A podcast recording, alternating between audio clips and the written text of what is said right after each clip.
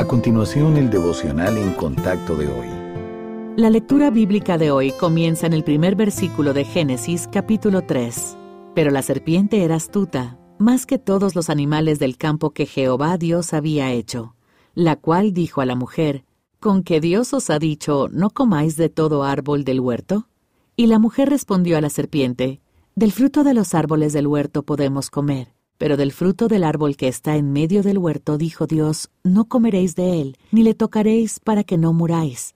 Entonces la serpiente dijo a la mujer, No moriréis, sino que sabe Dios que el día que comáis de él, serán abiertos vuestros ojos y seréis como Dios, sabiendo el bien y el mal. Y vio la mujer que el árbol era bueno para comer, y que era agradable a los ojos, y árbol codiciable para alcanzar la sabiduría.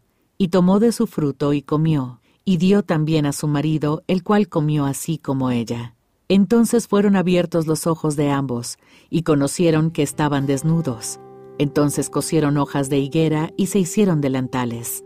Vivir en este mundo caído puede hacernos cuestionar la bondad de Dios. Podríamos preguntarnos por qué no siempre arregla nuestros problemas y nos da lo que queremos. Por ejemplo, cuando Eva escuchó las mentiras de la serpiente, comenzó a dudar de que el Señor hubiera tomado la decisión correcta al prohibirle comer del árbol del conocimiento del bien y del mal. Nuestros pensamientos son parecidos a los de Eva cuando no estamos de acuerdo con el Señor en cuanto a lo que es mejor para nosotros. Desde una perspectiva humana, bueno se refiere a lo que es agradable, cómodo o beneficioso.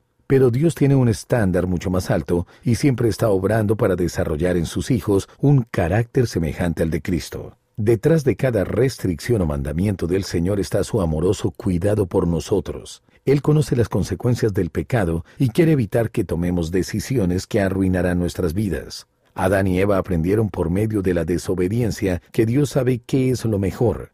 Cada día tenemos la oportunidad de descubrir su bondad escuchando su voz, obedeciendo sus órdenes y confiando en su sabiduría. No importa lo que se nos cruce en el camino, podemos saber que Él está trabajando para nuestro bien temporal y eterno.